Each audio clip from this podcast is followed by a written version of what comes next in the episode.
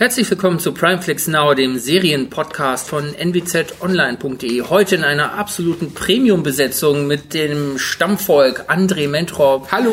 Annalena Sachs. Hallo. Und mit Heiner Elsen, der ist heute dabei. Unser Game of Thrones äh, Experte ist nämlich auch für ganz andere Dinge noch Experte. Und der hilft uns heute mit seinem Spezialwissen über Babylon Berlins. Unter anderem. Ja, hallo, guten Abend. Und ich, Timo. Hi. Wir haben heute aber nicht nur Babylon Berlin 3 auf dem Zettel, sondern äh, fangen gleich an mit Hunters. Das ist eine hoch umstrittene Serie, die auf Amazon gerade zu sehen ist. Wir haben Klassiker dabei, Handmaid's Tale. Ähm, äh, wir machen es jetzt, weil es gerade auf Amazon frei zu sehen ist. Da gibt es drei Staffeln. Wir kümmern uns erstmal um die erste. Ähm, wir haben Lock and Key auf Netflix. Ähm, wir haben Babylon Berlin 3, wie gesagt. Wir haben Mythic Quest auf Apple TV und wir haben dann noch als Absacker Bastian Bastevka ähm, in der gleichnamigen Serie auf Amazon. Wir fangen aber an mit der Serie, über die im Moment wahrscheinlich am meisten gesprochen wird, und das ist Hunters. Ähm, bei Hunters geht es um eine Gruppe von Nazi-Jägern, die in New York im Jahr 1977 unterwegs sind und einer Nazi-Verschwörung auf der Spur sind. Die Nazis sind ins Land gekommen durch ähm, die Operation Overcast. Ähm, das heißt, äh, die hat es auch real gegeben. Das heißt, äh, dass die US-Regierung direkt nach dem Krieg ähm, ja vor allen Dingen Nazi-Wissenschaftler und Techniker abgezogen hat, einfach damit sie selber dieses Know-how für sich nutzen kann. Und die haben sich nun ähm, ja konspirativ weiterentwickelt. Wir sind hier im Jahr 1977 und streben hier das äh, vierte Reich an. Und man muss auch sagen, Nazi-Jäger gab es wirklich und gibt ja. es wirklich mhm. immer noch. Also das ist auch nicht ausgedacht. Richtig. Also es basiert schon auf, auf ja, wahren Details hier und da, ist aber trotzdem eine ganz klar fiktive Serie. Kopf dieser Nazi-Jäger ist, ähm, ähm, wie heißt er? Meyer? Meyer Offerman. Äh, der gespielt wird von Al Pacino. Für mich eigentlich so mit der Hauptgrund, weshalb ich mir die Serie angeguckt habe. Ich dachte, wenn der große Al Pacino äh, hier nochmal in so eine Serie einsteigt, dann ähm, ja. Wobei der komplette Cast ist ja hochwertig, muss ja, man sagen. Das, Al Pacino ist natürlich nochmal eine Liga für sich, aber Lena Orlin spielt mit, äh, die hat schon ähm, die hat schon in äh, die unerträgliche Leichtigkeit des Seins gespielt. Ähm, Ted Mosley ist dabei. Ted Mosley, genau, aus äh, How I Met Your Mother. Name, Mother. Ne? Ne, ich, man kennt ihn nur so. Ja, ist echt so. Man kennt ganz, ganz viele. Ähm, ähm, Jerrica Hinton hat, äh, kennt man aus Grey's Anatomy. Ähm, da sind noch fünf, sechs andere Gesichter, die man aus ganz vielen Serien und auch Filmen kennt. Also es ist wirklich eine ganz, ganz hochklassig äh, besetzte Serie. Ähm, wie gesagt, wir haben eigentlich so, einen, so einen Thriller-Plot ähm, ähm, mit Nazi-Jägern und einer Nazi-Verschwörung. Was die äh, damit, was die nochmal durch den Wolf drehen, ist so eine Comichaftigkeit, in dem einfach einige dieser Charaktere naja, sehr comichaft aufbereitet sind. Recht also, überzeichnet. Ja, man hat also so eine schwarze Amazone dabei, so, so ein Großmaul hat man dabei. Ähm, ähm, auch die Action ist auf grell überzeichnet. Ähm, es wird auch im, im Vorspann schon, hat man so, ein, so eine Schachfigurenkonstellation, wo alle halt äh, in so Posen aufgebaut sind. Ähm, es wird auch so ein bisschen abgefangen in der Geschichte, weil die eigentliche Hauptfigur, ne, der Kopf ist zwar äh, Maya Offerman, aber der Figur, die wir folgen, ist eigentlich der, ähm, der Teenager äh, Jonah Heidelbaum, ähm, dessen äh, Großmutter äh, ähm, den Holocaust überlebt hat und die, das kann man sagen, ähm, zu Beginn der Serie ermordet wird. Das treibt ihn quasi in die Gruppe dieser Nazi-Jäger. Wie gesagt, die Serie ist hoch umstritten. Ähm, Gerade kürzlich hat sich die Gedenkstätte Auschwitz ähm, zu Wort gemeldet und ähm, hat die Serie verurteilt ähm, mit der Argumentation, dass eben, ja, wir sehen auch immer wieder in Rückblenden haben wir KZ-Szenen ähm, eine Szene, die hoch umstritten ist, ist, ähm, es wird so ein Schachspiel in diesem KZ mit lebenden Insassen aufgebaut, die dann sich dazu gezwungen werden, sich gegenseitig die Kehle durchzuschneiden. Das ist ähm, quasi erfunden, das ist eine Dramaturgie in diesem Fall. Und der Vorwurf ist eben durch diese Erfindung in realen, äh, in diesem realen äh, äh KZ-Horror äh, leistet man den äh, Holocaust-Leugnern Vorschub.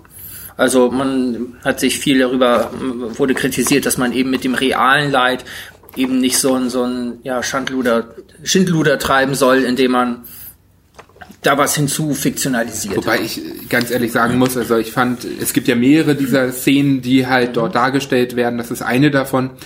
Und ich ähm, fand nie, dass es das Leid herunterspielt oder sonstiges. Ehrlich gesagt fand ich das sogar ganz gut gemacht, denn man kann bei diesen Szenen nicht sagen, wenn man nicht wirklich sich mit dem großen Thema beschäftigt, eingehend, ob das nicht wirklich so war. Also die stellen es auch Tatsache so dar, als hätte es so gewesen sein können. Und ich finde, das hebt diese Gräuel, die diesen Menschen damals angetan wurde, nochmal mehr hervor, anstatt es herunterzuspielen. Mhm. Denn ich finde, auch diese Szenen sind so gemacht, dass man ein wirklich mulmiges, ungutes Gefühl dabei bekommt und sich wirklich darüber Gedanken macht, was diese Menschen damals alles ertragen mussten, die in diesen Camps waren. Mhm. Auch wenn diese Szenen vielleicht überspitzt sind, sind es ja unglaubliche Gräueltaten, die ihnen dort angetan wurden. Mhm. Und das ist halt nur eine filmische Art, die sozusagen nochmal auf eine andere Art und Weise darzustellen. Und ich finde halt auch nicht, dass man es deshalb, wie viele es machen, mit Popcorn-Kino vergleichen kann, weil für mich ist das keine Szene, bei der ich ehrlich gesagt Popcorn esse. Nee, nee, nein, nein, klar. So ähnlich wie du argumentiert auch der äh, Macher dieser Serie, David Weil, der ähm, eben auch in, ins Feld führt, dass auch seine Großeltern Überlebende oder oder ich weiß gar nicht, ob die überlebt haben, ähm, des Holocaust sind. Also er hat jedenfalls auch eine Familiengeschichte, die darin wurzelt und er sagt, er sei sich dieser Verantwortung schon bewusst, aber es sei eben eine fiktionale Serie und da nimmt er sich die Freiheit, eben Künstler, ja, künstlerische Mittel einzusetzen und eben ja mehr als die Realität zu erzählen. Ähm, wie fandst du die Serie denn insgesamt? Ich, Überhaupt erstmal. Also ich unabhängig davon. War echt begeistert von der Serie. Ich finde sie unglaublich gut gemacht. Ich finde, ähm, einmal hat sie die nötige Ernsthaftigkeit noch beim Thema. Also sie zieht das Ganze, finde ich, die, die wirklich wichtigen Sachen nie ins Lächerliche und schafft es trotzdem genug Spannung aufzubauen, schafft es die Charakterentwicklung voranzutreiben äh, erzählt eine unglaublich interessante Geschichte. Vor allen Dingen muss ich sagen, das Ende der ersten Staffel hat mich dann nochmal, hat nochmal so einen absoluten Kick gegeben, wo ich denke so, okay, ich will unbedingt eine zweite sehen. Allein weil ich diese Idee so toll fand, die sie am Ende hatten. Und da, das ist halt einfach, ich, ich finde, es ist unglaublich hochwertig produziert, es ist gut gemacht, es ist gut geschauspielert, die Leute gefallen mir in den Rollen. Klar, es hat was Comichaftes, es basiert aber ja auch nicht auf dem Comic. Mhm. Also das ist ja extra eingebracht. Und diese Szenen fand ich zum Teil ganz witzig, die comichaft gemacht waren. Aber ich muss einfach sagen, mich, was mich überzeugt hat, war einfach auch diese, diese Art und Weise, wie da rangegangen wurde. Und die spannende Geschichte dahinter und diese gut gedrehten Szenen. Und dass man sich wirklich auch nochmal, und das, das finde ich besonders gut, auf eine andere Art und Weise mit diesem Thema beschäftigt. Und gerade in, in Zeiten, wo in Deutschland halt rechts ja auch sehr stark wird, dass man halt auch nochmal diese Sachen hervorhebt. Ob man, natürlich kann man argumentieren, Holocaust-Leugner und sowas und ja, was in der Serie ist, das war ja gar nicht so, das war ja gar nicht alles so schlimm, aber es, aber nur weil es halt nicht diese Szenen waren, heißt es nicht, dass es nicht schlimm waren, weil mhm. es sind genau diese Szenen, die hätten passieren, passiert sein können und man kann es halt nicht sagen, ob es mhm. nicht Tatsache auch passiert wäre. Und das finde ich halt auch nochmal ist eine, eine unglaubliche Art, mit diesem Thema umzugehen. Mhm. Ganz anders als in, in Glorious Bastards und sowas, mhm. was ja wirklich Popcorn-Kino ist.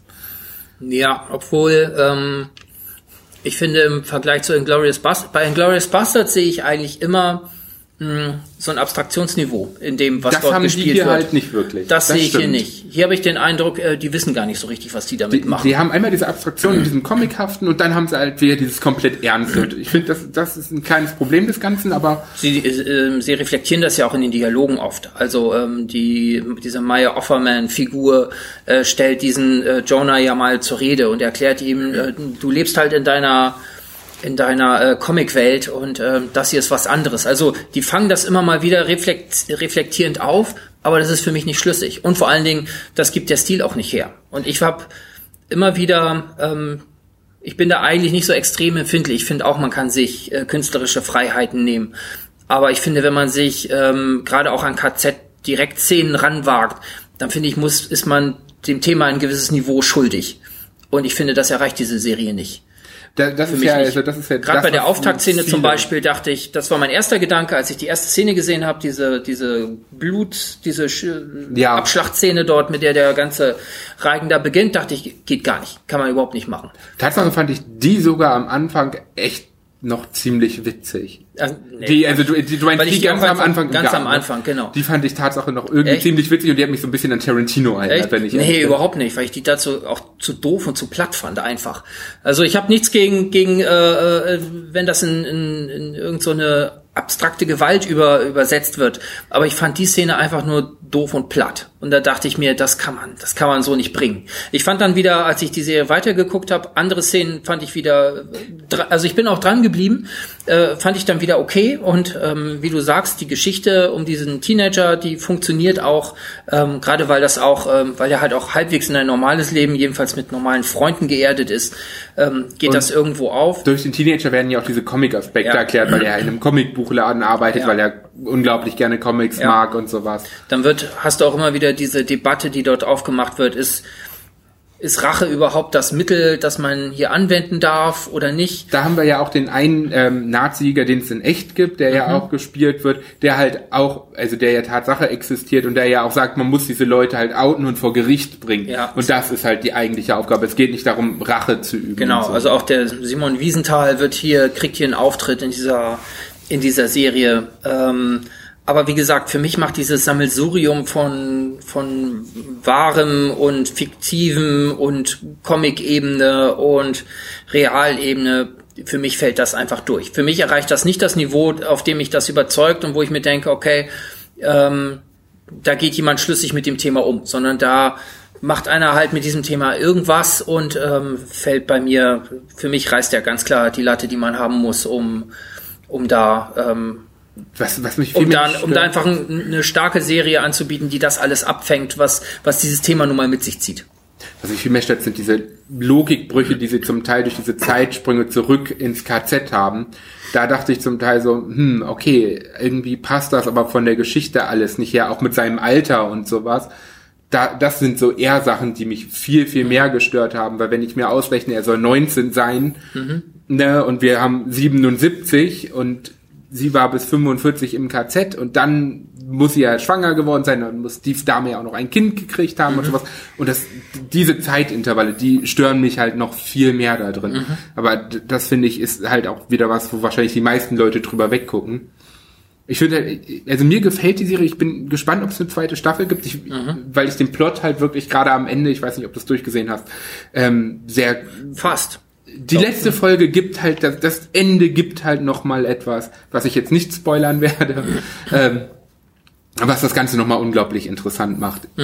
Ähm, und ich, ich finde, ja, du hast recht, also man muss mit diesem Thema theoretisch ernster umgehen, aber Ich, nee, mal ernster, man, es gibt ja, es gibt anders. ja, es gibt ja Komödien über den Holocaust und über die Judenverfolgung. Das fängt ja, das fängt ja schon zur Originalzeit an mit äh, The Great Dictator und Ja. mit ähm, mh, To Be or Not to Be von Lubitsch. Also es gibt ja große ähm, Nazi-Komödien, die hat, die haben ja eine eigene Geschichte sogar inzwischen. Aber du hast halt da immer, naja, es gibt halt die, die einfach ein gewisses, ähm, ja, die Niveau erreichen, auf dem man, auf dem sich dieses Thema halt, ja, so spiegelt, dass man, ja, wie soll ich sagen, dass es dem Thema würdig ist. Und ich finde einfach, manche verpassen das einfach. Und hier, trotz des tollen Casts, finde ich, verpasst diese Serie das. Also die wagt einfach zu viel, ähm, unbedarft, ähm, gerade mit diesen, mit diesen absurden Action- und Gewaltszenen. Ich finde auch nicht, weil du sagst, ähm, ähm, dass es ja eine reale und gegenwärtige Bedrohung ist von, von irgendwelchen Nazis, die es kons- konspirieren. Ich habe gedacht, auf der einen Seite tut man denen da zu viel Ehre an mit diesen Comic-Nazi-Helden, die dort eben auch durch die Gegend laufen. Und auf der anderen, also es ist sowohl überzeichnend als auch verharmlosend, weil ja, es ist in beiden Richtungen ist- extrem, ist- aber also mich hat es zumindest gut unterhalten, sage ich mal so. Also ich, mir, mir hat die Story gereicht um über, und, und diese Aspekte, um über solche Punkte hinwegzuschauen, Mhm. zumindest. Das mag bei jedem anders sein, aber Ja. Also ich kann zum Teil die scharfe Kritik verstehen. wenn sie das Thema nicht hätte, dann wäre es für mich eine okaye Serie, so mit einem tollen Cast. Wenn Ähm, sie das Thema nicht hätte. ja, also Wenn es eine andere Serie wäre, aber mit den Leuten, dann wäre sie okay. ja, also dann fände ich immer noch nicht, dass es eine Spitzenserie ist, ne? Aber Also eine Spitzenserie würde ich jetzt auch nicht sagen, aber mir hat, also ich fand die Zeit, die ich da verbracht habe, zumindest nicht rausgeschmissen, so Okay. wie ich es bei anderen Serien sagen würde. Und ich finde, es ist halt eine Serie, die man auf jeden Fall durchaus mal reingucken kann. Und wenn man sich halt, wie du sagst, wenn man, also du wärst halt am Anfang ja schon fast ausgestiegen mit dieser Szene. Und ich glaube, wenn man sich mit dieser Szene anfreunden kann, dann kann man auch den Rest der Serie gut ertragen und mhm. gut sehen. Okay, ja, das kann, das kann gut sein. Also die erste Szene fand ich war schon mit das Schlimmste. Ähm, ich fand, ja, ich fand die Tatsache sehr witzig. Okay. Interessiert euch das? Hm. Ich wollte gerade sagen, ich bin jetzt gespannt. Ich, also die erste Szene würde ich mir jetzt auf jeden Fall angucken, um okay. zu testen, ob ich äh, ob das dein Humor ist oder okay. nicht. Also ich bin erstaunt über eure Meinung, weil der Trailer, finde ich, hat eine ganz andere Richtung eingeschlagen. Also ich sehe jetzt ja gerade The Handmaid's Tale und immer vorher kommt bei Amazon der Trailer und der machte so eine Inglourious Bastards Stimmung, so Popcorn-mäßig. Und wenn ihr jetzt erzählt, dass es da auch so fiese KZ-Szenen gibt, bin ich überrascht. Und deswegen glaube ich, dass ich das auf jeden Fall nochmal schauen also muss. Also die Serie mhm. ist Tatsache deutlich härter, was solche Szenen angeht, als man es eigentlich vermuten würde, ja, vor genau. allen Dingen vom Trailer her. Ja, genau, die Trailer sehen halt, oh, das ist eine Jagd, das ist eher so ein Heist-Movie, keine Ahnung. Ja, nee, das ist ähm, halt gar okay. nicht. Okay. Nee. Ne, also da, also da geht schon zum Teil sehr qualvoll zu, muss man sagen. Also okay. da wird auch, also am Anfang kommt die Warnung von expliziter Gewalt Tatsache nicht umsonst. Und mich hat's gewundert, dass die Serie nicht ab 18 ist. Also da war ich, da war ich irgendwie durchaus verwundert. Ja, weil, keine Ahnung. Also ich finde, es ist viel auch, also es gibt viel, viel Gewalt, die, ja, die verstörend ist, weil sie eben auf diese, äh, weil sie eben auch in die KZ selber äh, äh, blickt. Aber es gibt auch absurde, idiotische ja. Comic-Gewalt, die total Banane ist, äh, wo sich dann die gegenwärtigen Nazis gegenseitig abschlachten oder die, naja. Ähm, ich finde, wir haben, wir, wir haben genug drüber geredet. Ganz, genau. Ich rate ab, André rät dazu, mal ja, reinzuschauen und mal sag, sehen? Auf jeden Fall mal reinschauen. Okay, und naja, da letztlich muss sich da jeder selber eine Meinung drüber bilden. Nun haben wir aber nach diesem Aufreger ähm, eine Serie, die eigentlich schon längst so in den Olymp der Klassiker aufgestiegen ist. Ähm, A Handmaid's Tale oder The Handmaid's Tale? The, Gute Frage. The, ich, glaub, ich meine auch The Handmaid's ja. Tale. Im Deutschen mit einem Zusatztitel, ne? Genau. Report Annalena. der Markt. Genau. Report der Markt. Annalena, stell du doch mal vor. Ja, ich habe äh, hab überlegt, wie ich den Plot einfach erklären kann, aber ich glaube, das ist, ist nicht wirklich möglich. Ähm, man braucht ein bisschen, um reinzukommen, sage ich mal. Ähm, genau, also Handmaid's Tale zeigt die USA äh, in einer Dystopie, in einer dystopischen Zukunft. Ähm, der Hintergrund ähm, ist also sind atomare Katastrophen, Geschlechtskrankheiten ähm, und, und, und.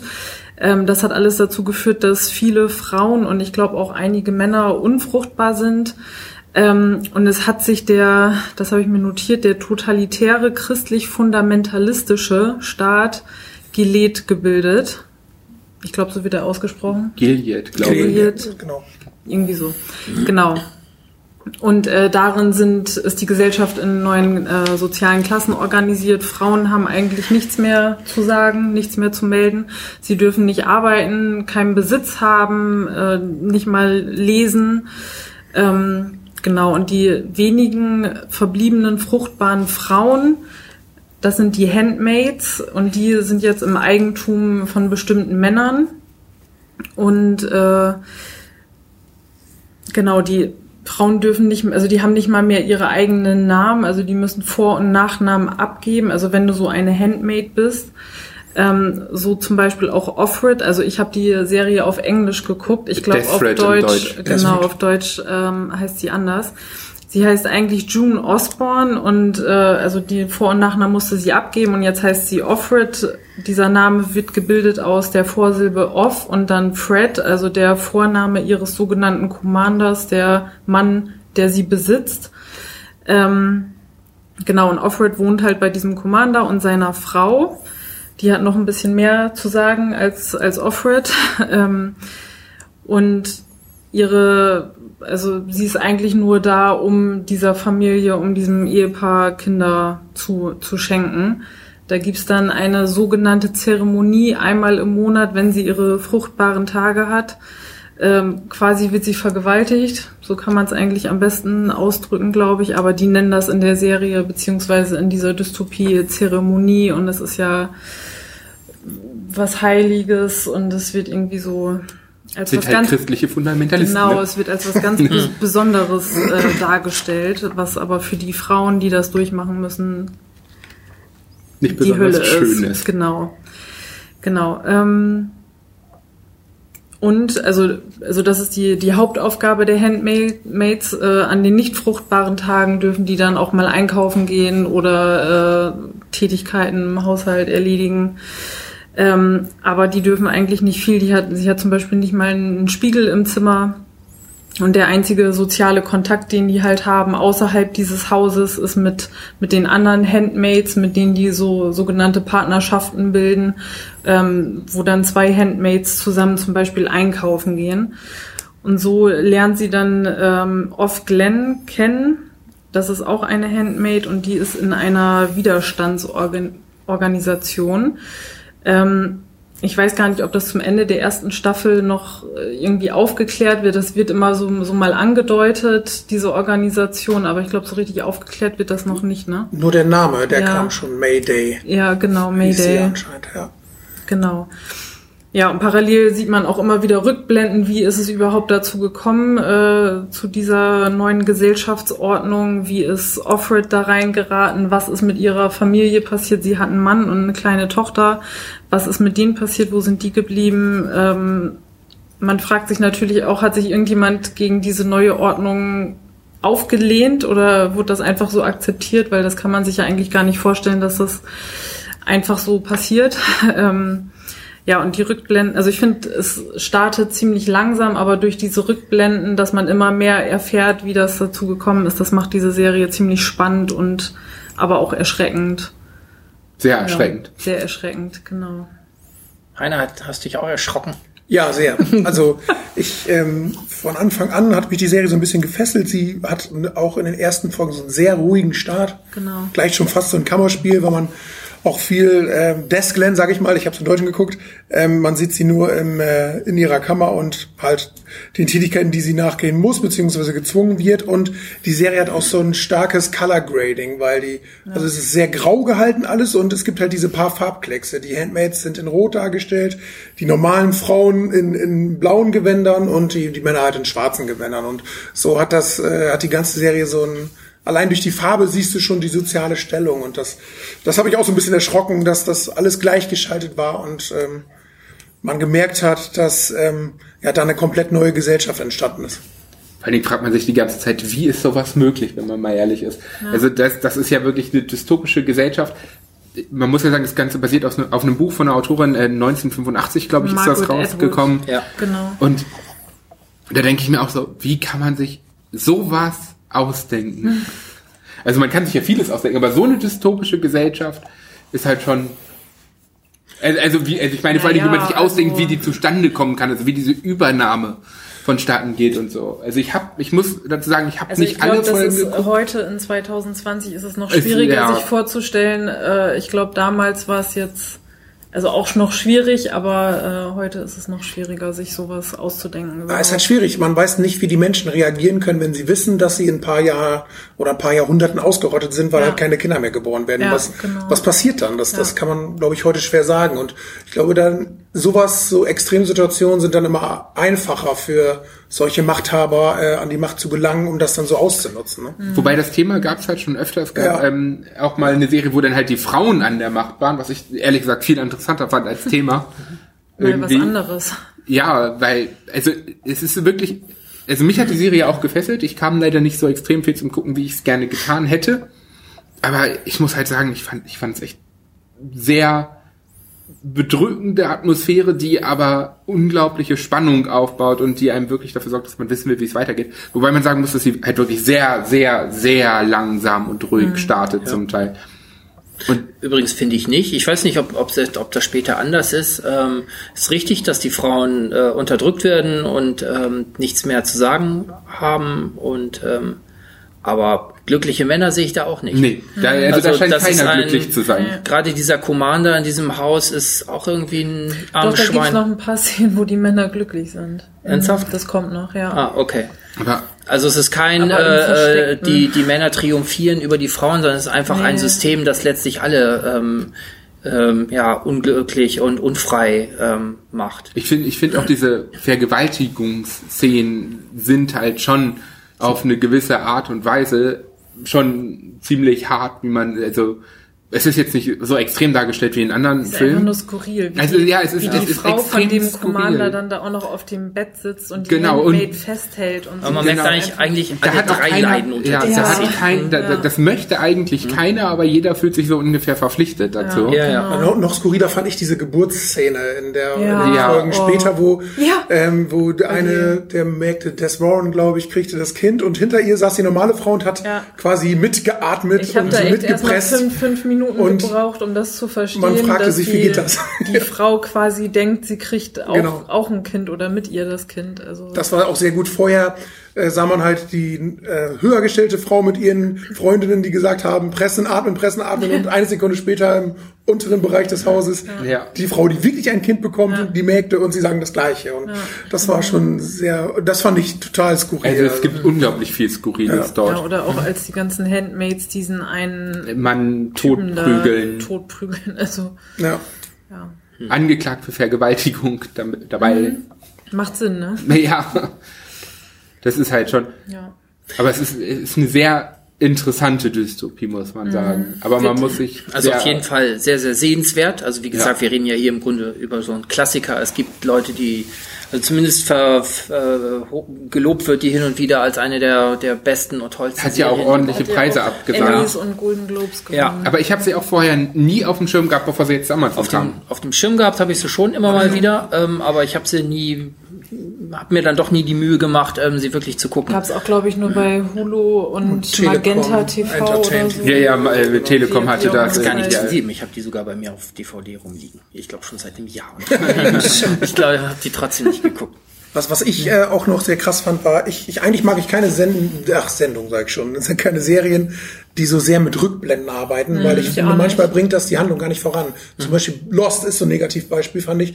Die haben ja nur mit so Flashbacks gearbeitet und du wolltest eigentlich wissen, wie geht's jetzt auf der Insel weiter. Bei dieser Serie finde ich, ist es aber vollkommen anders, weil man sieht halt diesen aktuellen Zustand und durch die Rückblenden wirst du quasi in unsere normale Welt zurückgeworfen und siehst, Ja, genau. wie aus unserer normalen Welt diese Welt werden kann. Und das fand ich super spannend und interessant. Vor allen Dingen gewinnt.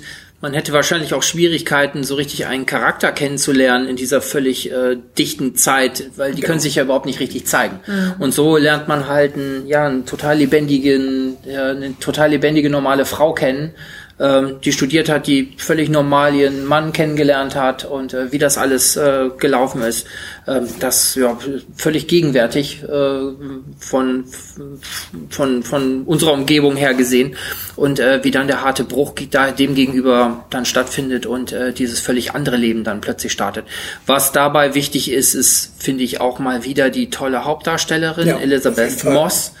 Ähm, die schon ganz viele tolle Sachen gemacht hat. In Mad Men tragender Ja. Charakter war, ich weiß, ich vergesse immer den Namen dieser Serie, wo sie so eine Ermittlerin spielt, glaube ich. Ähm, lief auf Arte, ähm, ganz lang. ein paar- Irgendwas mit Brücke oder so war das doch, oder nicht? Ich, ich weiß es nicht. Ich habe es mir leider nicht notiert. Aber eine ganz, ganz tolle Darstellerin, die einfach auch ähm, ja so so normal rüberkommt, also eine unheimliche Natürlichkeit hat gegenüber ähm, ganz vielen anderen ähm, Darstellern und Darstellerinnen und die eben auch eine ganz tolle Palette einfach dann an Gefühlen und Zuständen zeigen kann. Also das, äh, Ich warte die ganze Zeit drauf, dass sie richtig ausrastet. Ja. das ist ein, also ein ganz, also ein spannender Charakter und eben auch ähm, ganz großartig gespielt von Elizabeth Moss, wobei diese Serie insgesamt toll Ist, gespielt und also- toll besetzt. Auch die, äh, die Frau des Commanders, Ja. äh, finde Ja, ich auch, die wird sehr gut gespielt, super, ja. weil sie auch sehr ihr Gesicht zeigt von manchmal bin ich extrem böse, dann bin ich wieder Ja. super lieb, weil ich weiß, du wirst vielleicht schwanger und ähm, die hat zwei Gesichter und das wird perfekt gespielt. Ja, auch die, auch das eine Darstellerin, die hat keine Ahnung. Die hat auch Die einige schon gespielt. Fall. Ne, und der, der Commander ist Ralph Fiennes, ähm, auch ein Darsteller, der schon viele Filme auch gedreht hat. Hat er nicht auch? Ähm, ist das der Fiennes Bruder, der ähm, ähm, Shakespeare in Love gespielt hat? Oder ist das der. Doch, andere? nee, doch. Ich meine, ich ist meine, er. äh, ich meine doch, das war er. Ich meine, das ist er. Ja, also das sind ähm, das sind alle starke Darsteller. Alexis Bledel, die man kennt als äh, Rory aus Ja. den Gilmore Girls. Ja. Das sind das sind viele also Darsteller das da, ist die man auch kennt. ein sehr hochwertiger Cast, Ja. muss man sagen. Und eben eine Inszenierung, die, das habt ihr auch schon gesagt, so eher Kammerspielartig ist, die sich Zeit nimmt, ähm, die da nichts in, in Hektik äh, verplätschern lässt, sondern die eben auch die Charaktere so inszeniert, dass die Schauspieler ihre Stärken ausspielen können und dass man eben diese ja an diesen Charakteren dran ist und denen folgt. Und wie einer schon sagte, super unterstützt hätte ich das Farbmanagement, Ja. was die haben. Ja. Also das Ja. finde das finde ich macht auch so viel aus, um diese Welt darzustellen. Und auch einfach. wenn die, wenn die Welt und ihr Haus gezeigt wird, sieht es äh, so alt aus. Es sieht aus wie vor 30, 20 Jahren, aber dann siehst du vor der Garage wieder so ein modernes Auto stehen und das ist, finde ich, auch so ein Kontrast, wo du denkst, scheiße, das passiert ja jetzt gerade eigentlich in unserer, Äh, unserer Zeit und ähm, erst wirkt es weit weg und dadurch dann wieder Sehr nah dran. Sehr nah dran, ja. genau. Ja, können wir nicht anderes als einen Tipp sagen, auf jeden Ja, Fall. klar. Wer es noch, nicht- Fall. wer es noch nicht gesehen hat, ähm, Auf jeden Fall mal reinschauen. Die der hat, ersten beiden Staffeln jetzt auf Amazon. Ja. Die dritte ist doch auch schon da, oder nicht? Nee, oh, ich weiß glaube, nicht, ob man man dafür bezahlen Zeit- Das muss. kann sein. Ja. Ich hoffe nicht mehr lange. okay. Ich habe irgendwie, äh, man, man munkelt im Herbst soll die dritte kommen. Hat man ja noch ein bisschen Das ist ein Zeit. Gerücht. Auf jeden Fall ein absoluter Tipp. Und jetzt haben wir nach zwei Amazon-Sachen mal wieder was äh, von Netflix. Lock Ja. and Key. Lock and Key. Ähm, eine Serie basierend auf einer Comicbuchreihe geschrieben vom Sohn von Stephen King. Das äh, sorgt eigentlich ja schon mal für Neugier. Es handelt sich um die Familie Locke, deren Vater ermordet wird von jemandem. Und äh, in der Serie wird auch so ein bisschen aufgeklärt, wie es dazu kam. Und ähm, diese Familie Locke besteht halt aus der Mutter und drei Kindern. Einem älteren Jungen, einem mittelalten Mädchen und einem kleineren Jungen. Der ist so ungefähr zehn, noch nicht mal ungefähr kommt so grob hin. Und die ziehen halt nach Maine dann in das sogenannte Key House, welches äh, ewig in der Fam äh, im Familienbesitz des Vaters war. Ach, gutes altes Stephen King-Land. Ne? Genau. Also New England ist ja eh Stephen King pur. Und ähm, dieses Keyhouse hat etwas ganz Besonderes und zwar es hat viele Keys, also Schlüssel. Und zwar nicht irgendwelche Schlüssel, sondern es sind, man könnte fast sagen, magische Schlüssel, die einem alles ermöglichen. Es gibt einen Schlüssel, mit dem kann man überall hinreisen. Es gibt einen Schlüssel, mit dem kann man in, in seinen eigenen oder in einen fremden Kopf eindringen, alle Erinnerungen durchforschen, auch rausnehmen und löschen oder anderen Menschen zeigen. Einen Schlüssel, mit dem kann man sich in jede Person, die man möchte, verwandeln oder in alles, was man sich ausdenken kann. Ein Schlüssel, der einen in, in Spiegel reinlässt und unglaublich viele Möglichkeiten halt. Und am Anfang der Serie zieht diese Familie halt dort ein. Der kleine Junge, ähm, äh, Bra Brady heißt er, glaube ich, meine ich, ähm, findet dann halt sozusagen den, den ersten Schlüssel, nachdem er mit einer Frau aus einem Brunnen gesprochen hat, Dodge. Und die ihm halt von, von diesen Schlüsseln erzählt. Niemand glaubt ihm natürlich, dass seine Frau in dem Brunnen lebt. Und dann findet er den ersten Schlüssel, aktiviert den auch. Seine, Gesch äh, seine Geschwister finden dann halt beim zweiten Schlüssel auch so ein bisschen was von raus, wo die Mutter dann auch mit reingezogen wird, die sich aber immer an nichts mehr erinnern kann. So, und so entwickelt sich halt eine, eine Horror-Mystery-Story über, ja, zehn Folgen, die ein, ein, ein sehr, eine sehr interessante Prämisse hat insgesamt, die halt immer mit diesen Schlüsseln zu tun hat. Was hat's mit dieser Frau auf sich? Wie ist es, äh, was, was hat's mit diesem Haus auf sich? Wie sind diese Schlüssel entstanden? Wie, wieso wurde der Vater umgebracht und sowas? Das, da steckt da halt alles drin und unglaublich gut geschauspielert, finde ich zum Teil auch. Das machen alle Schauspieler, also gerade der Junge, der ja echt noch sehr jung ist, macht, spielt diese Rolle unglaublich gut und sorgt damit halt mit dieser Netflix-Exklusivproduktion eigentlich für etwas, was man auf jeden Fall mal sehen sollte. Ist das eher was für Kinder oder eher was Nee, für Erwachsene? also es ist nicht unbedingt für Kinder, würde ich sagen. So ab zwölf geht das wohl schon. Ne, also darunter würde ich es jetzt nicht empfehlen, aber ab zwölf kann man das durchaus gucken. Und es ist eindeutig auch was für Erwachsene. Also es ist jetzt nicht irgendwie alles auf, auf Zauber und bunt und sowas, sondern es geht schon um sehr ernste Geschichten, ernste Probleme bei den ganzen Menschen. Ähm, es geht um, um Depression, es geht um Alkoholsucht, es geht um Mord, es geht um Vertuschung. Da ist unglaublich viel drin. Ähm, und alles in einem, in einem schönen Gewand verpackt mit diesem Haus, mit diesen Schlüsseln, was da alles hintersteckt und was man, was man sich selber auch alles ausmalen könnte, wenn man so einen Schlüssel hätte. So ungefähr. Denn es gibt auch eine sehr schöne Szene mit dem Schlüssel, in dem man halt in seinen eigenen Kopf eindringen kann. Jeder hat so sein, seine eigene Fantasie von seinem Kopf. Ähm, probiert dann der, der, der, ältere Junge einfach mal aus, ja, ich habe das Buch nicht gelesen, aber was passiert, wenn ich das da reinschmeiße? Und plötzlich kann er das komplette Buch auswendig mhm. und weiß halt alles darin. Praktisch. Und äh, ja, das, das sind so Sachen, die dann halt natürlich auch zu Szenen führen. Auch zwischendurch mal so ein paar Horrorszenen sind auch dabei. Jetzt halt kein starker Horror, wie man es sonst gewohnt ist. Also es geht schon mehr in Richtung Mystery, das meiste, aber durchaus auch mal so ein paar, paar Jumpscare-Momente auch dazwischen. Und ähm, wirklich einfach nur toll gemacht. Man möchte gar nicht zu viel sagen, denn das ist wirklich was, man, was man erleben muss. Einfach, einfach reinschauen und, und sich von der Story überraschen lassen, was dahinter steckt. Mhm. Mache ich, glaube ich, noch. Also ich bin, ich fand den Trailer ganz schön, bin aber einfach nicht dazu gekommen, da reinzuschauen, aber Das klingt Haus auf jeden hat Fall mich sehr an äh, Spuk im Hill House Ja, erinnert. oh. Also da habe ich direkt gedacht, haben die das wohl am gleichen Drehort äh, Könnte sogar möglich sein. Wollte ich eigentlich nochmal googeln. Wa- wa- Was ich auch unglaublich schön finde, ich reg mich ja immer wieder über unlogische Sachen auf. Das Schöne ist, hier nehmen sie ihre unlogischen Sachen selber aufs Korn. Ne? Also wenn jemand etwas Unlogisches macht, kommt danach jemand anders und sagt wie, so ungefähr, wie konntest du nur so dumm sein? Ne? Also das, das ist etwas, was, was ich schön finde, weil so kann man erklären, warum jemand einen Fehler macht und dass der Tatsache einfach nur dumm war und nicht nachgedacht hat, indem jemand anders das Okay, gut. Also man sieht, die Serie hat nachgedacht. die, die Serie hat eindeutig an, an vielen Punkten nachgedacht und hat mich halt auch echt dazu gebracht, dass ich Tatsache überlege, ob ich mir nicht mal die Comics kaufe, weil ich das super interessant finde und ich freue mich schon extrem auf die zweite Staffel, denn das Ende der ersten Staffel eröffnet einem einfach so viele Türen. ja, und so viele neue Schlüsselmöglichkeiten und Schlüsselmomente, die kommen könnten. Also, Unser da echt- Schlüsselmeister. ja. Dass man, dass man einfach weiter gucken will. Also mi- ich hatte echt Spaß mit der Serie, ich fand es echt gut. Am Anfang dachte ich so, die ersten paar Minuten war, war ich nicht so überzeugt und umso mehr man geschaut hat, umso interessanter wurde einfach alles. Und es ist für, für mich ein absoluter Tipp, wenn man Netflix hat, auf jeden Fall reinschauen da und, und, und einfach sich selber ein Bild davon machen, wie toll sowas gestaltet werden kann. Ich bin aufgeschlossen. Also, also auf jeden Fall ein großer Tipp von André bei Lock und Key mal reinzuschauen. Genau. Jetzt haben wir noch einen Klassiker. Ähm, und dafür ist Heiner Elsen hier, unser äh, Experte für ja, besondere Serien. Babylon, Babylon Berlin 3. Ähm, erzähl mal. Ja, ähm, die dritte Staffel von Babylon Berlin ist jetzt vor ein paar Wochen rausgekommen. Natürlich nur für eine exquisite Sky-Bezahlkundschaft zu sehen bis jetzt, weil es äh, Für die auch Heiner Elsens dieser Welt. ja, genau, genau. Wer noch mal 9,99 Euro im Monat über hat und bei Netflix kurz kündigt, kann bei Sky reinschauen. Ähm, und ähm, sich diese, ja, ist natürlich auch eine Sky-Produktion zusammen mit der ARD anschauen. Ja, Babylon Berlin spielt in Berlin von 1929. Äh, die ersten beiden Staffeln kann man sich aktuell noch in der AR Mediathek anschauen. Kann ich auch nur jedem empfehlen. Die ist ja dann auch frei zugänglich, wenn man Rundfunkgebühren bezahlt. Ähm, Auch wenn man die nicht bezahlt. oder, oder wenn man sie nicht bezahlt, genau.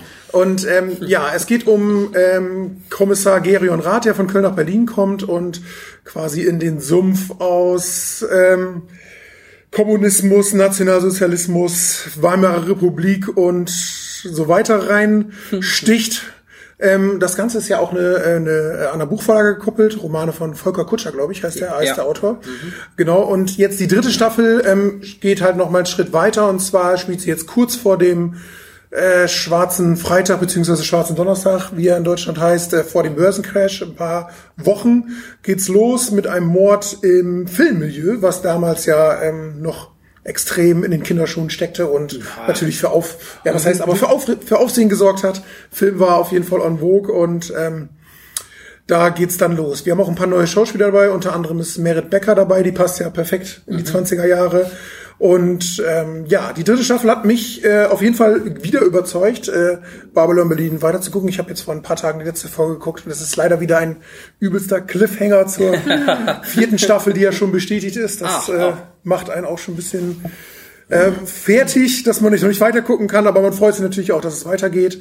Ähm, die dritte Staffel kommt, finde ich, noch deutlich opulenter daher und die dritte Staffel, ja, das Interessante an Babylon Berlin ist, dass es halt in den 20er Jahren spielt, vor 33, vor der Nazi-Zeit und dass man so ein bisschen ganz unterschwellig merkt, was so langsam in Deutschland passiert, dass sich gewisse Strukturen aufgeben, dass ähm, radikale, extreme Meinungen nach vorne kommen und das hat mich so ein bisschen fasziniert an der Serie. Du siehst zum Beispiel ja eigentlich äh, 1929 hat es auch in Deutschland schon vor Nazis gewimmelt, sag ich mal so, aber du siehst sie sehr selten. Auch du siehst keine SA-Männer ganz selten ab und zu. Man merkt halt, viele Leute nehmen das alles gar nicht ernst, was da eigentlich passiert und das finde ich, das ähm, deckt Babylon Berlin ganz gut auf und natürlich liegt das auch an der Geschichte, denn es ist ja, es gibt einen, sagen wir mal, einen großen ganzen Plot, der sich um die deutsche Geschichte so ein bisschen dreht um Verschwörungstheorien und dann gibt es diesen Kriminalplot und man sieht auch zum Beispiel viel, wie Kriminalarbeit damals überhaupt funktioniert hat. Man, man merkt, dass viele Sachen, die für uns heute Standard sind, was Erkennungsdienst angeht, Fingerabdrücke und sowas, das steckte damals auch noch so ein bisschen in den Kinderschuhen und das, ähm, finde ich, macht einen auch so kriminalhistorisch sehr interessant. Und die Hauptdarsteller bringen natürlich auch sehr viel gute Sachen mit. Oder was meint ihr? Ähm, ich gehöre nicht zu den Heiner Elsens dieser Welt, die schon die dritte Staffel geguckt haben. Ne? Ähm, aber ich habe die erste ähm, durchgeschaut und war auch fasziniert davon. Ähm, ich habe so ein bisschen so eine so eine ein schwieriges Verhältnis zu Tom Tykwer aus dem äh, Ja, ja kann ich, das kann ich nachvollziehen. aus dem Filmstudium noch, ähm, weil die ersten Sachen fand ich eigentlich ganz toll und mir wurde der dann immer zu weiß ich nicht, ich fand immer, das war um zwölf Ecken gedacht und mir waren da immer so sieben Ecken zu viel. Ich, ich dachte einfach, so klug wie die Filme rüberkommen wollen, sie sie dann irgendwie gar nicht. Ähm, und war deshalb so ein bisschen, war eine zwiespältige Freude, weil auf der anderen Seite ähm, diese Weimarer Zeit, Berlin ist natürlich eine unheimlich dankbare Kulisse für, Klar. für eine tolle Serie. Ich fand die erste Staffel total großartig, also ähm, weil ja, einfach aufgrund der Schauwerte und ähm, ja des Settings, ähm, der Charaktere auch ähm, und viel hat Ecken und Kanten und nimmt sich ja auch ganz bewusst, auch das ist der Tick war, ähm, auch die Freiheit, ähm, ja, stilistisch mit dem realen Hintergrund zu brechen. Ja. Auch er sagt ja ganz bewusst, ähm, das ist auch das ist kein Dokumentarfilm, äh, der in jeder De in jedem Detail auf auf ähm, Realitätssinn setzt, sondern auch hier wird halt viel ja äh, imaginiert und halt eine, eine Fiktion erzählt. Ja, es gibt sehr viele historische Persönlichkeiten, die Ja. drin vorkommen, die man auch kennt, aber es gibt auch sehr viele fiktionale Personen oder auch Ja. fiktionale Ereignisse. Und deshalb ähm, macht aber, ich finde in dem Fall macht das einfach umso mehr, äh, noch mal mehr Spaß, ne? dieser Mix aus, ne? auf der anderen Seite, wie du auch sagst, äh, diese Ermittlungstechniken. Ich meine, es gibt sogar äh, in, in ähm, Deutschlandfunk Nova History ähm, eigene Kapitel dazu, die, die, die sich daran anlehnen und die das erklären. Das wäre nochmal ein Podcast-Tipp, sich ähm, ergänzend dann dazu, dazu was anzuhören. Aber Ähm, erst nach dieser Folge. ja, natürlich. Wer weiß, vielleicht kommt ja noch ein Podcast-Tipp. ähm, aber mich hat das auch total überzeugt. Ähm, in die zweite habe ich reingeschaut, wahrscheinlich nur aus, aus Zeitgründen nicht durchgeschaut. Ähm, und die dritte wäre dann auf jeden Fall auch für mich spannend. Aber ich kann den Hype ganz gut verstehen. Dieser 20er Jahre Berlin, ich meine, das war immer eine spannende Zeit, das hat man, ähm, das war nie so richtig weg, aber durch Babylon Berlin hat das wirklich nochmal einen ganz eigenen Hype und eine eigene Dynamik bekommen. Ähm, du kriegst überall Hefte über die 20er, Ja- also Geo-Hefte und keine Ahnung was, über die 20er Jahre wieder seit, seit dieser Serie.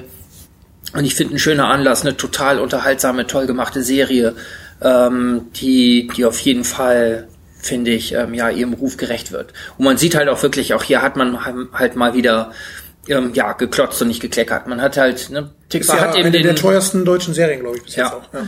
Ne, dann merkt man halt eben, okay, Tikva hat halt auch äh, Connections und hat einen Namen und äh, wenn die sich da zusammensetzen und sagen, okay, wir stampfen jetzt mal eine deutsche Großserie aus dem Boden, dann Dann bezahlt der, die ARD schon dafür. dann ja, dann äh, wird das, dann wird das auch was. Und deshalb, ähm, ich bin da, ich finde das, finde das auch ein total tolles Serienprojekt. Ja, auf jeden Fall. Also gerade die dritte Staffel kann ich äh, klar weiterempfehlen. Ähm, das, was auch ganz fies ist, es gibt, äh, ohne jetzt spoilern zu wollen, am Ende der zweiten Staffel eine große Aufklärung und was aber genau dahinter steckt, wird auch in der ganzen dritten Staffel nicht aufgeklärt, sodass man quasi schon auf die vierte Staffel wartet. Äh, jetzt ganz gemein. gespannt. Es ist sehr gemein, sehr gemein. genau. Also die Staffeln kommen ja immer ein Jahr später, glaube ich, in der Ja, ARD-Mediathek. Ne? Genau, die dritte Staffel kommt jetzt Ende des Jahres dann in die, auch in die Mediathek. Ah ja. Wahrscheinlich dann auch noch mit den alten beiden. Also wer da so lange aushalten kann, dann kann er noch Ja, ja. drei hintereinander gucken. Genau, ARD lässt es ja drinne. Ja, ja. Aber klare Sehempfehlung von meiner Seite für von die meiner, dritte Staffel. Also und von meiner Seite für die erste und für die dritte hast du mein volles Vertrauen. Okay, super. Habt ihr da mal reingeschaut? Oder ist das noch ist das nichts für euch? Ich glaube, es ist nichts für mich. Ich habe also, ganz am Anfang bei der ersten Mal reingeschaut. Ich fand das Setting super toll gemacht und sowas. Ich kam aber nicht dazu weiterzuschauen. Also ich bin ja immer eh nicht so für deutsche Serien, wobei ich sagen muss, das hat hier nicht so den Charakter. Also es ist schon sehr hochwertig, super gut gemacht und so. Und die Zeit ist halt unglaublich interessant, aber irgendwie gibt es dann halt zu viel anderes und ja. Naja. Irgendwann vielleicht. Das Schöne ist ja, man kann sie die ganze Zeit ansehen. Ja, das, Das stimmt. stimmt, ja. Also, auf jeden Fall ein dicker Tipp. Dann haben wir noch einen Tipp, glaube ich. Ja. Ein Tipp mit, mit säuerlichem Beigeschmack. Ein, ein, ein, ein Tipp mit sehr saurem Beigeschmack. Und Mythic zwar- Quest. Genau, Mythic Quest Ravens Banquet heißt das Ganze. Komplett läuft auf Apple TV. Und zwar hat Apple nämlich jetzt auch seinen eigenen Streamingdienst. Yay. Yay! Noch und, mehr. Ja, und zwar befinden sich dort ganze neun Produkte drin, die man für fünf Euro im Monat kriegt. Oh, da haben wir die ja sofort durch. Ja, ne? und natürlich hat Apple auch eine Testphase von ganzen sieben Tagen. Ich wollte gerade sagen, kann man Probemonat Ja? Probemonat hättest du ja schon alle- alles gesehen. Ne? Deswegen gibt es nämlich auch nur sieben Tage. Und für diese sieben Tage muss man auch noch seine Kreditkarte hinterlegen. Und zusätzlich musste ich auch noch meinen Mac updaten auf das neueste System, damit ich das Ganze überhaupt sehen konnte, weil das nämlich irgendwie im Browser auf dem Windows-PC und überall anders nicht ordentlich abspielen wollte. Obwohl das eigentlich funktionieren sollte. Allerdings muss ich sagen, die ganze Arbeit war es wert. Deswegen war mir diese äh, Serie auch so wichtig. Und zwar Mythic Quest Ravens Branket. Äh, worum geht es? Ähm, es, ist, es geht um ein fiktionales Game Studio mit dem Leiter Ian, der ein unglaublicher Narzisst ist, sowas von selbstverliebt und es sich auch irgendwie noch leisten kann. Und die bringen für das größte MMO, also Multiplayer Online-Rollenspiel, das sind äh, Online-Rollenspiele, wo Mass massenweise Spieler, in dem Fall über 11 Millionen, gleichzeitig zusammenspielen. Und es geht halt um dieses fiktive Studio, was seine erste große Erweiterung am Anfang rausbringt. Und dann halt, was in dieser ganzen Zeit noch so passiert danach.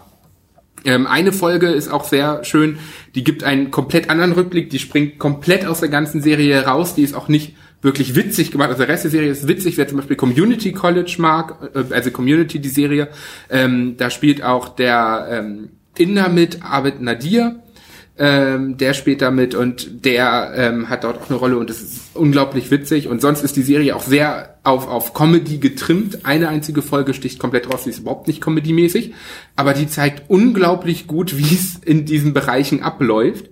Das macht die Serie allgemein sehr gut. Sie, sie gibt einen, einen super Einblick in die Gaming-Industrie was dort alles falsch läuft und das auf einen auf, einen sehr witzigen auf eine sehr witzige Art und Weise mit einem recht guten Cast also alle Leute die dort drin sind hat man irgendwo schon gesehen in irgendwelchen Serien auch ob es Grey's Anatomy war oder sonst was ähm, und ich weiß nicht also für mich war es ich, ich liebe Gaming, ich musste diese Serie sehen, deswegen auch dieser ganze Aufwand und ich fand es halt echt toll. Was, was mich absolut gestört hat, ist allerdings, diese, sie hätten sich die Mühe machen können, Tatsache sozusagen zumindest eine eigene Idee von einem Spiel zu entwickeln und alles nicht von ein, zwei Entwicklern die Szenen zu klauen.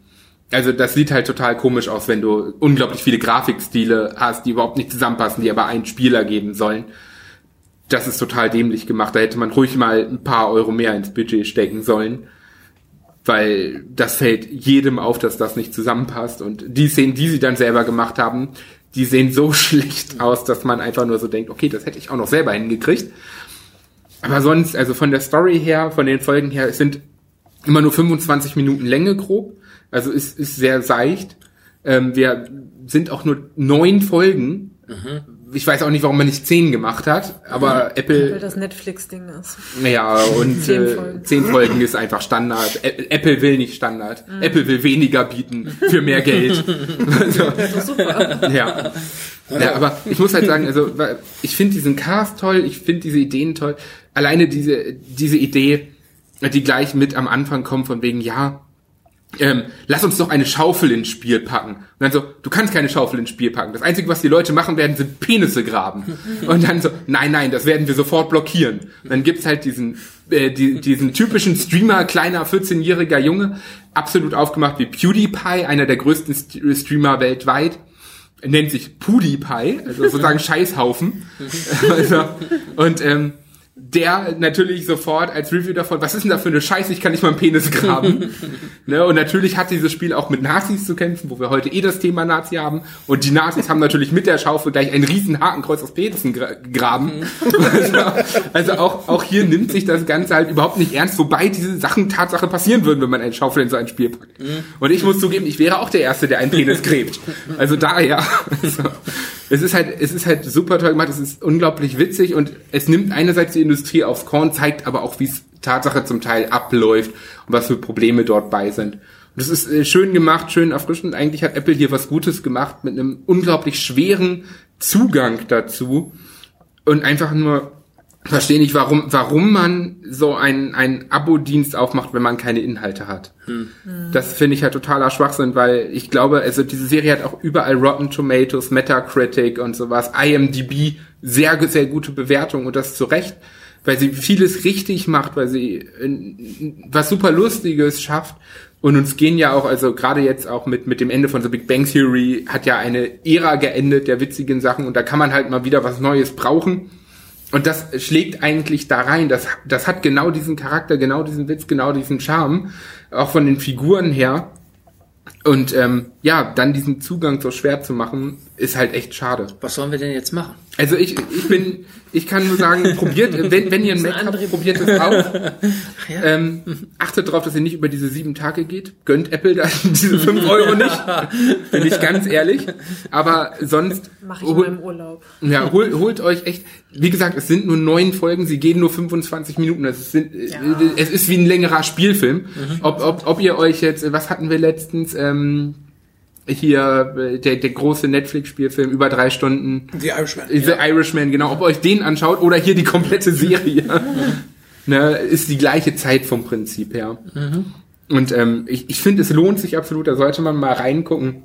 Und ich hoffe wirklich, dass, dass äh, es eine zweite Staffel geben wird und Apple nicht alleine daran scheitert, dass sie so dämlich sind und so einen Service aufbauen auf diese Art und Weise.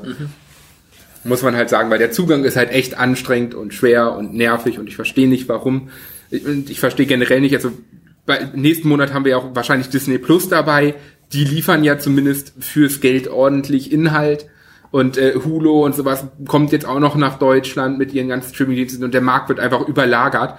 Und warum man dann als Apple mit neun, neun Sachen einen eigenen Dienst aufmachen muss, wo man monatlich zahlen soll, verstehe ich einfach nicht. Süß. Ne, das ist einfach trotzdem, wer die Möglichkeit hat, auf jeden Fall mal reinschauen. Okay, auf jeden Fall ein Serientipp. Ein Serientipp, aber nicht unbedingt ein Anbietertipp. Genau, Und absoluter Serientipp, von aber André. kein Anbietertipp. dann haben wir noch einen Rauschmeißer. Ähm, Pastewka, die zehnte Staffel ist das jetzt, ne? Auf Amazon.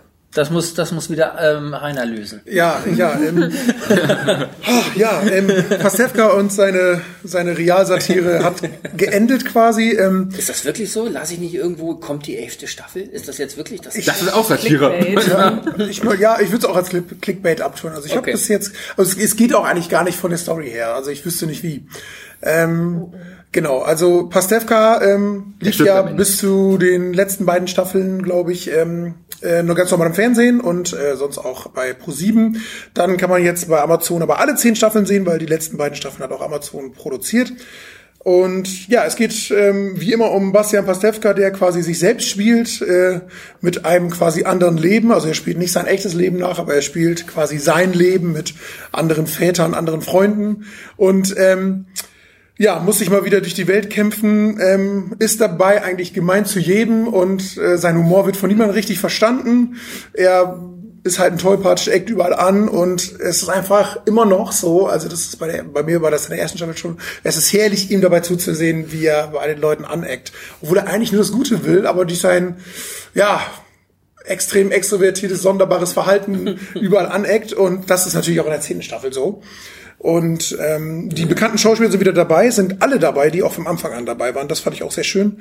Ähm, auch seine äh, gehasste Schwägerin Svenja Bruck ist wieder dabei. Ähm, und ähm, ich finde, die zehnte Staffel, gerade die letzte Folge, bringt die Sendung echt zu einem sehr, sehr guten Ende. Also all das, was sich, sage ich mal, große Fans gewünscht haben, dass es am Ende so passiert, passiert auch so und noch ein bisschen mehr. Und ich glaube, ähm, wer Pastewka gemagt hat, ge- ach, gemocht hat, die, die alten Folgen auf jeden Fall und das jetzt immer noch tut, der sollte sich die zehnte Staffel auf Amazon auf jeden Fall gönnen, denn es ist ein würdiger Abschluss für, ne, sagen wir mal sehr, es ist eine seichte Serie, aber es ist eine unterhaltende Serie, die einen oft zum Lachen bringt. Also Gibt's Produktplatzierung? Da gab es in den vergangenen. gibt's, gibt's wieder, ja. Okay, ja, gut, da gab es in den vergangenen Folgen mal. äh, Da muss man sich ein bisschen mit anfreunden, aber das stimmt. Ähm, die sind immer noch da. Genau. Ich habe die früher eigentlich überhaupt nicht geguckt und ich glaube, wir haben die neunte Staffel, haben wir die, Die neunte achte oder die achte? neunte haben wir hier besprochen. Da habe ich da mal reingeschaut. Ich habe ein paar Folgen geschafft und äh, fand das. Ich bin bei einer hängen geblieben, die halt extrem krass war. Da hat er sich mit, ähm, ach, wie heißt der Blonde, der in Manta Manta den den Ach, ähm, ja. Kessler, Kessler. Michael Kessler. Genau, Michael Kessler, der, Hat er der mit der Nase. Ja. genau, genau. Als er sich mit dem in einem Elektrofachmarkt eingeschlossen hat, um ich Stimmt. glaube Game of Thrones zu gucken. Ja, genau. Und das war auf der einen Seite so so dreist an Produktplatzierungen und an an Werbung, ähm, dass man sich halb geärgert hat, aber ich habe mich auch total weggeschmissen bei dieser äh, Folge, weil Ja. die einfach so dreist und so dreist witzig war. Und ähm, ich glaube schon, dass ähm, also ich verstehe schon, dass diese Serie eine treue Fangemeinde hat, mh, die dieser Figur sicherlich ähm, nachtrauert, wenn sie denn tatsächlich von der Bildfläche verschwinden Ich würde mich auf jeden Fall bei einer elften Staffel freuen. Und ich, es ist auf jeden Fall interessant, was man da dann für eine Handlung zusammenspinnt. Aber ähm, klar, wenn Pastewka durch die Welt zieht und überall wieder aneckt, obwohl er eigentlich nur nett sein will, ähm, das ähm, begeistert dann, glaube ich, auch noch ein paar Staffeln länger. Wäre ja schön, wenn es noch eine geben würde. Aber wer lachen will und die Folgen dauern immer so 25 bis 30 Minuten, auch immer nur kurz Zeit hat, dem kann ich Pastewka auf jeden Fall empfehlen. Okay. Auch von vorne aus. Ja, das ist doch ein schönes Schlusswort. Beim letzten Mal, glaube ich, war es so, dass wir zum Schluss eine ganz, Ja. nur ganz fürchterliche Sachen hatten Da und, mussten wir noch was zwischenschieben. und überlegt haben, wie retten wir das jetzt. Aber Und heute diesmal wirklich nur Empfehlung, ne? ja, wir haben tatsächlich Stimmt. fast nur Empfehlungen. Wir waren uns bei Hunters uneinig. Aber beim Rest eigentlich ziemlich einig. und beim Rest waren wir uns einig, dass, das, dass man das alles gut gucken kann. Wir haben ganz, ganz wenig von Netflix. Das ist sonst ja eigentlich mal Ja, andersrum, genau. ne? Nächstes Mal gibt's hier mehr Auch von Netflix. schön. Heute sind wir, heute sind wir mal ausgeglichen. Ja. Ja, sehr schön. Dann ähm, freuen wir uns aufs nächste Mal und ähm, schauen uns dann bis dahin wieder viele nette und vielleicht auch mal nicht so nette Sachen an. Ihr könnt uns hören ähm, auf nwzonline.de, ihr könnt uns hören bei Apple, bei Spotify, bei radio.de, bei Stitcher, bei podcaster.de und das war's. Ja. Ja, bis zum nächsten Mal. Ciao. Tschüss. Ciao.